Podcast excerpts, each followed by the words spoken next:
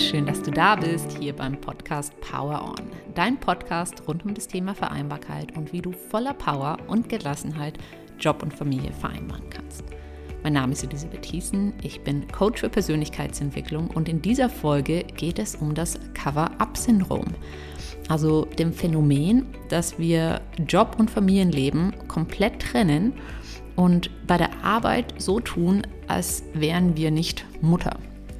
Ja, und ich sage auch hier bewusst Mutter, denn es ist etwas, das äh, werde ich später noch ein bisschen mehr zu erzählen, vor allen Dingen eben Mütter oder Frauen betrifft und ähm, Männer da tendenziell weniger von betroffen sind ähm, oder es weniger tun, dieses Verdecken. Ähm, es klingt doch erstmal absurd, ähm, ist es aber leider nicht, denn gemäß Studien verhalten sich ca. 70 Prozent der Frauen danach, was aus meiner Sicht auch einer der Gründe ist, warum viele sich mit der Vereinbarkeit so schwer tun. Und deshalb möchte ich auch diese Folge diesem Thema widmen.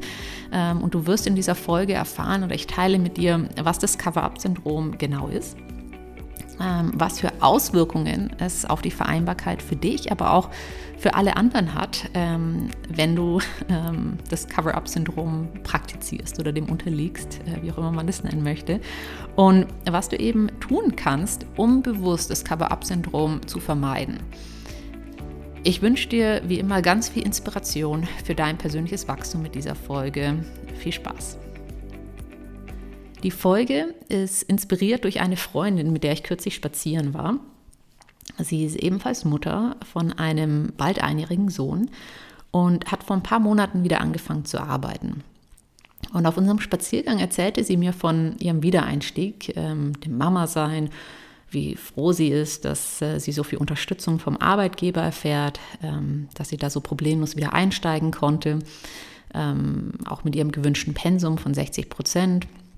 Und ähm, ja, ähm, und hat, hat er so ein bisschen erzählt und das klang irgendwie alles gut und gleichzeitig habe ich so eine Schwere wahrgenommen. Und also das, was sie gesagt hat, war alles positiv, aber es kam mit so einer gewissen Schwere, ähm, in dem, ja, was und wie sie es erzählt hat. Und nach einer Weile wusste ich dann plötzlich, was es war, denn sie beschrieb ziemlich genau das, was laut einer Studie 70 Prozent der Frauen machen, nachdem sie nach der Mutterschaftszeit in ihren Job zurückkommen. Und sie machte das, was bekannt ist unter dem Namen Cover-up-Syndrom. Also sie trennte Job und Familienleben komplett. Und was ich damit meine, ist, dass sie im Job ähm, so tut, als hätte sie kein Kind zu Hause oder keine Kinder zu Hause, als wäre sie nicht Mutter. Ja, also ähm, sie redet weder über die kurzen Nächte, ähm, die an ihr nagen, ähm, noch erzählt sie über die Entwicklungsfortschritte ihres kleinen Sonnenscheins. Ähm, also als, als gäbe es dieses Kind nicht in ihrem Leben, als würde sie es versuchen zu verheimlichen. Und ähm, ja, ein weiteres Beispiel, ähm, wo, wo das einfach ähm, recht deutlich wurde, ist, ähm, sie hat zum Beispiel auch in, in den Anfangswochen, als sie wieder angefangen hat, ihre Mutter extra einfliegen lassen, um ja bei jedem Meeting dabei sein zu können, nicht eingeschränkt zu sein ähm, durch, durch Bring- oder Abzahl, äh, Abholzeiten in der Kita. Ähm, und als ihre Mutter dann später nicht mehr da sein konnte, holte sie ihren, jo äh, ihren Sohn ab ähm, wenn es Zeit dafür war, aber ähm, mehr mit dem Kommentar, ich habe da noch einen wichtigen Termin, bin später wieder da. Also auch wieder, ähm, als, als gäbe es dieses Kind nicht in ihrem Leben, also gäbe es diesen Teil nicht in ihrem Leben, der ihr eigentlich alles bedeutet. Und äh, ein anderes Beispiel, an dem es auch oft sehr deutlich wird, dieses Cover-up-Syndrom, ist, wenn zum Beispiel Kunden, ähm, und es war auch bei ihr so, ähm, sie, sie, leitet unterschiedliche Projekte und ähm, und wenn sie da äh, Termine reingesetzt bekommen hat an den Tagen, wo sie nicht arbeitet, also sie hatten 60 Prozent Pensum, ähm, obwohl es kommuniziert war, dass sie ähm, drei Tage die Woche arbeitet und eben an zwei nicht, ähm, hat sie tendenziell eher versucht, eine Betreuung für ihren Sohn für die Zeit des Meetings zu organisieren, anstelle dem Kunden zu erklären, dass sie der Mama Sohn-Zeit hat. Ja, und, und man stellt dann einen Alternativtermin vorzuschlagen. Und das sind einfach mal so ähm, Beispiele, ähm, die mir dort aufgefallen sind oder die auch typisch sind für, für dieses Cover-up-Syndrom. Da gibt es sicherlich auch noch viele andere Ausprägungen davon. Ähm, das einfach mal als so ein paar typische Verhaltensweisen, die vielleicht dir auch gerade helfen, wenn du dich fragst, hey, wie ist es eigentlich bei mir, die dir auch helfen sollen zu erkennen, ob das etwas ist, ähm, was bei dir vielleicht auch so ist. Und ganz gleich, was die Handlungen oder äh, Verhaltensweisen sind. Das Ziel von diesem Cover-up-Syndrom ist immer, das Muttersein einfach so gut wie möglich verdeckt zu halten. Deshalb auch Cover-up. Ähm, also so, so zu tun, als gäbe es diesen Teil nicht in deinem Leben, wenn du bei der Arbeit bist. Okay. Und das jetzt einfach mal als was es ist und wie es sich zum Ausdruck bringt. Und die spannende Frage ist jetzt natürlich, also das finde ich sehr spannend dran, warum machen wir das eigentlich? Warum machen das so viele Frauen? Ähm, und warum machen es vor allen Dingen Frauen und Männer nicht? Ähm, und auf den ersten Blick mag das, mag dieses Phänomen für viele total absurd klingen. Wahrscheinlich vor allen Dingen für viele Männer oder kinderlose Chefs oder kinderlose Kollegen. Was aber der Grund ähm, für dieses Verhalten ist, ähm, oder es, es, gibt unterschiedliche Gründe dafür, aber ein Hauptgrund dafür ist, ist eben die Angst, die viele haben, von ihren Kollegen, von ihren Kunden oder von den Chefs als weniger wertvoll gesehen zu werden ähm, und dann beispielsweise nicht befördert zu werden oder gar nicht in der Beförderung berücksichtigt zu werden, weniger spannende Aufgaben zu erhalten, ähm, auf dem Abstellgleis zu landen oder bei, bei Stellenkürzungen dann die, die Erste zu sein, die davon betroffen ist. Also es ist ähm, eine Angst, ähm, die, also es ist oft aus, aus einer Angst begründet. Es gibt aber noch einen weiteren sehr guten Grund, nämlich viele Frauen fühlen sich auch von anderen in ihrem Arbeitsumfeld bewertet. Ja, gerade weil dieses Thema Vereinbarkeit ähm, einfach ja, unglaublich viele äh, Meinungen dazu existieren. Und ähm, ja, sei es bezüglich dem Arbeitspensum, sei es, also ja, da ist die Frage, arbeite ich jetzt zu viel, arbeite ich jetzt zu wenig, weil, ja, also egal wie viel du arbeitest, ähm, es wird immer jemand geben, der sagt, du arbeitest zu viel oder du arbeitest zu wenig. Oder genauso mit dem Wiedereinstieg, es wird immer jemanden geben, der sagen wird, hey, ähm, warum gehst du schon so früh zurück oder warum gehst du jetzt erst zurück? Ähm, du hättest viel früher wieder einsteigen sollen. Und es herrschen einfach unglaublich viele Meinungen dazu ähm, gerade bei diesen Themen. Und ähm, da hat man sehr schnell dieses Gefühl, sehr schnell bewertet zu werden.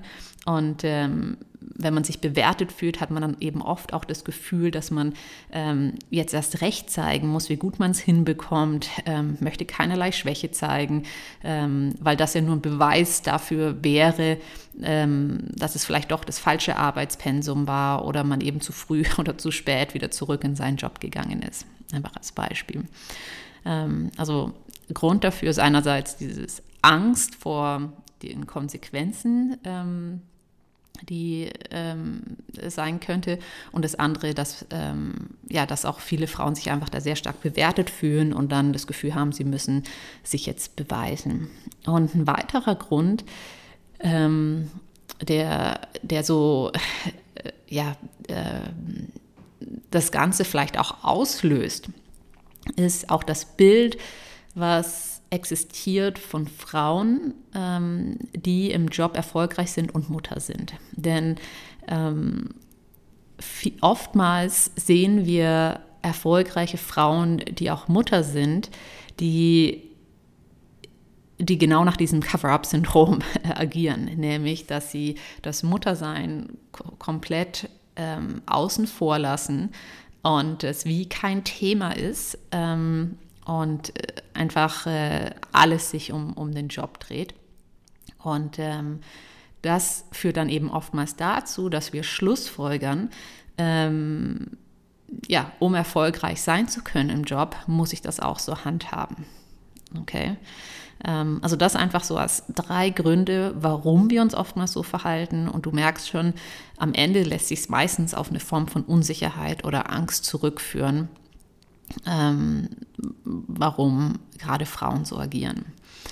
Und wozu das führt, ähm, und das finde ich super spannend zu, zu verstehen und zu sehen, denn das ist dann vielleicht auch der Grund, ähm, weshalb du dann sagst, hey, vielleicht sollte ich das, äh, wenn du merkst, äh, du machst das auch in einer gewissen Form, sollte ich was dran ändern, weil es ist nicht ganz trivial. Also äh, es hat einen Impact auf, auf sehr vieles. Denn genau dieses Verhalten führt zu dieser Schwere, die ich in diesem Gespräch geführt habe. Denn das Covering up, das Verheimlichen, das Verstecken, egal von was, ja, so in dem Beispiel jetzt das Muttersein, aber es könnte ja auch was ganz anderes sein. Immer dann, wenn man versucht, etwas zu verstecken oder etwas zu verheimlichen oder etwas zu überspielen, das ist unglaublich anstrengend, da du unglaublich viel Energie aufwenden musst, ähm, ja, in dem Fall dein Mama-Sein zu verheimlichen. Ja, so zu tun, als wärst du super ausgeschlafen, so zu tun, als, obwohl du hundemüde bist und vielleicht kaum Auge zugetan hast in der Nacht. Oder ähm, ja, um dann ähm, ja, es, es, macht auch Dinge einfach komplizierter, wenn du, ähm, ja, wenn du dann versuchst, ähm, Termine, die reinkommen, an deinem freien Tag doch irgendwie wahrzunehmen. Weil du dann eine zusätzliche Kinderbetreuung organisieren musst, kurzfristig Himmel und Hölle dafür in Bewegung setzen musst, um es irgendwie möglich zu machen. Ja, also es macht Dinge aufwendiger, es verkompliziert Dinge, es kostet dich sehr viel Energie, ähm, weil du einfach damit beschäftigt bist, ständig ein gewisses Bild zu wahren, was du aber gar nicht bist, weil du einen Teil von dir die ganze Zeit verleugnest.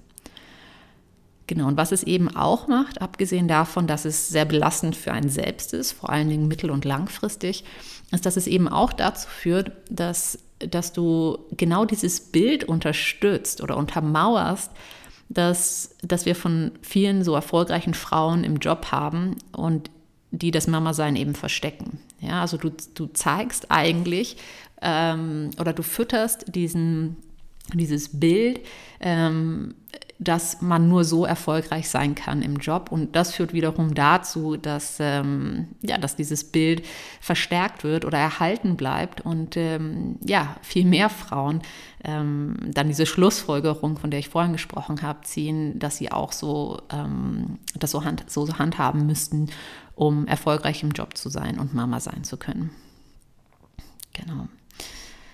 Was kannst du also tun, wenn du merkst, hey, vielleicht mache ich auch so ein bisschen Cover-up, ähm, vielleicht versuche ich das auch manchmal ähm, komplett zu trennen. Was kannst du also tun, um das abzubauen oder loszuwerden oder überhaupt auch zu vermeiden? Ähm, und wir haben ja am Anfang darüber gesprochen, dass, dass es die Ursache eine Form von Unsicherheit ist oder Angst vor den Konsequenzen. Und immer wenn du Angst hast vor etwas, erfordert es etwas Mut, diese Angst zu überwinden. Ja, und Dinge mal bewusst anders zu handhaben. Und das ist genau das, was es hier braucht. Es braucht diesen Mut zu sagen, hey, ähm, ich bin Mama und ich liebe meinen Job oder ich mache meinen Job gerne. Und das sind beides Teile von mir und ich darf beide zeigen. Okay? Und ähm, ja, und eine Ausprägung davon oder eine, eine Handlung davon könnte zum Beispiel sein, dass du beim nächsten Mal einfach sagst, wenn ein Termin an einem freien Tag ähm, kommt, hey, lass uns das verschieben oder wenn es dringend ist, mach das mit meinem Kollegen, ähm, da ich an dem Tag ähm, auf meinen Sohn, auf meine Tochter, auf meine Kinder aufpasse oder Zeit mit ihnen verbringe und ähm, ich da nicht arbeiten kann. Ähm, oder ja, auch einfach zu sagen, hey, ich muss jetzt los, meinen Sohn oder meine Tochter abzuholen, als wäre es das Normalste der Welt. Denn es ist das Normalste der Welt, okay? Ähm, oder auch zu sagen, vielleicht vorneweg, ähm, um eben auch so Situationen zu vermeiden, wo man das Gefühl hat, ja, wegen mir müssen jetzt andere einspringen oder mehr arbeiten oder was auch immer.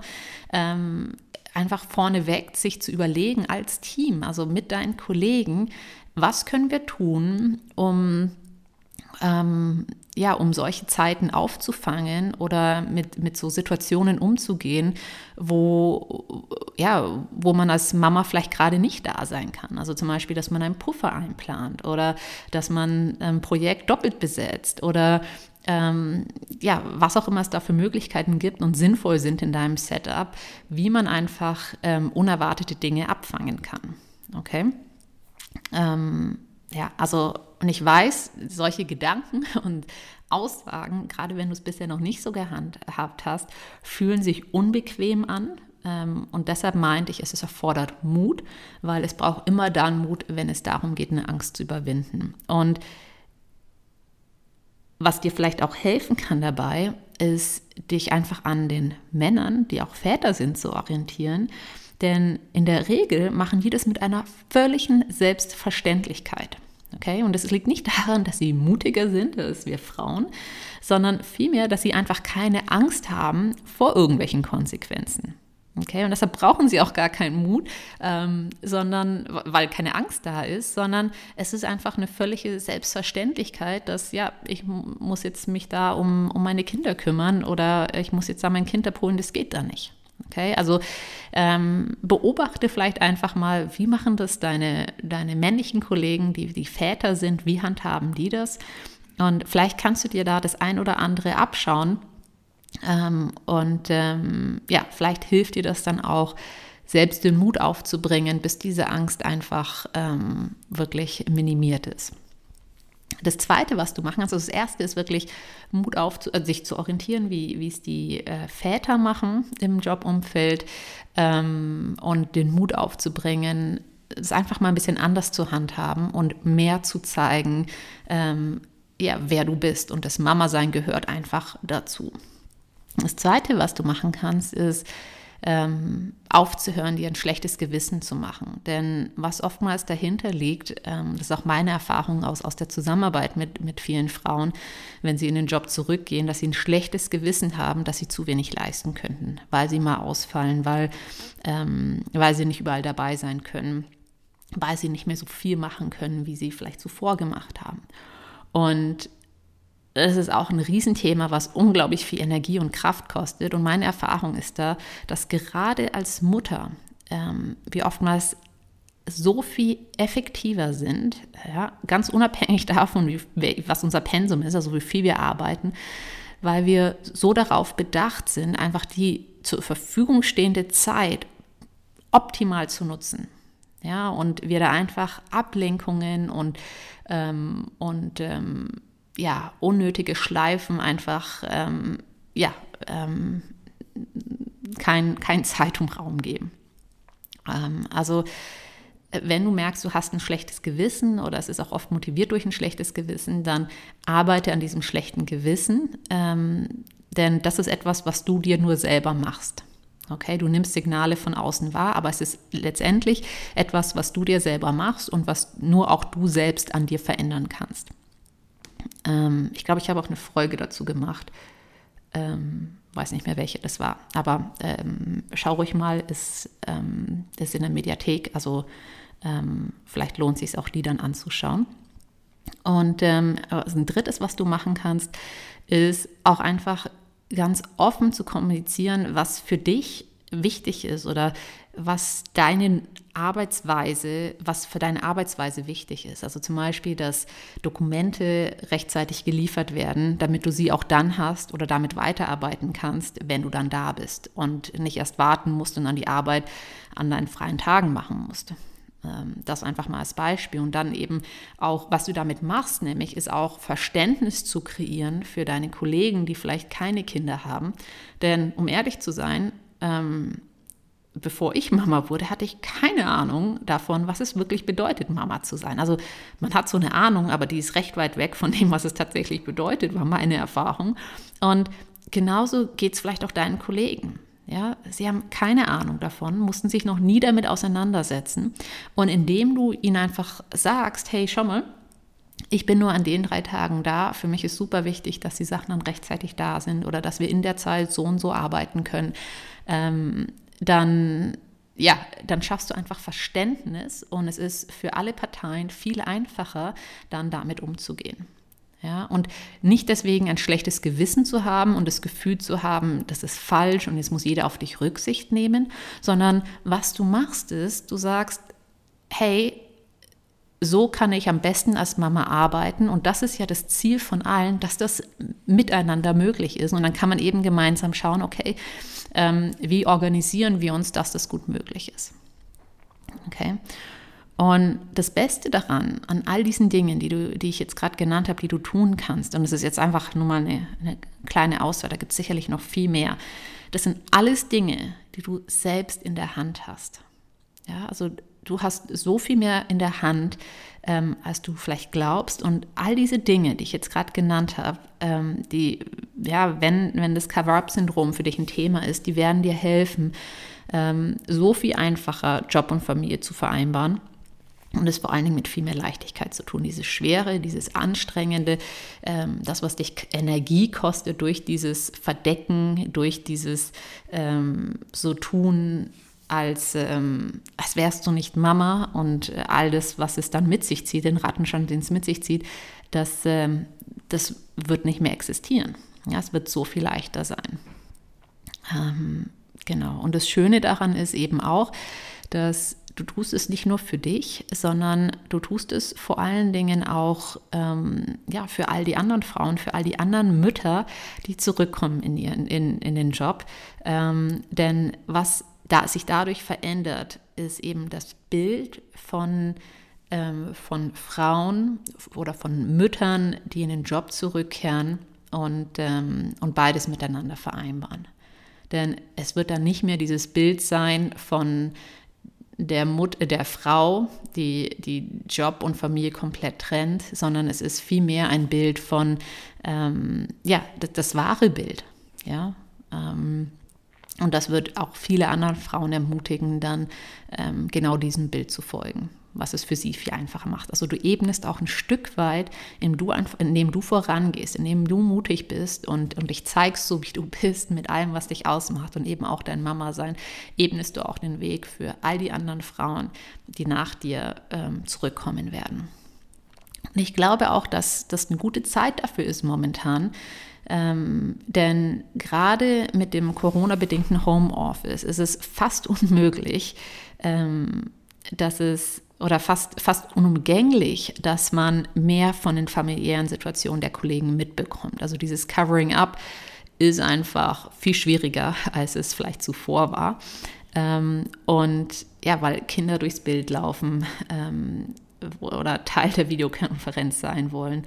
Und ähm, ja, dadurch einfach auch gerade ähm, viel mehr Verständnis da ist, ähm, zu zeigen, dafür zu zeigen, wer du wirklich bist und, und ja, wie das gerade bei dir ist.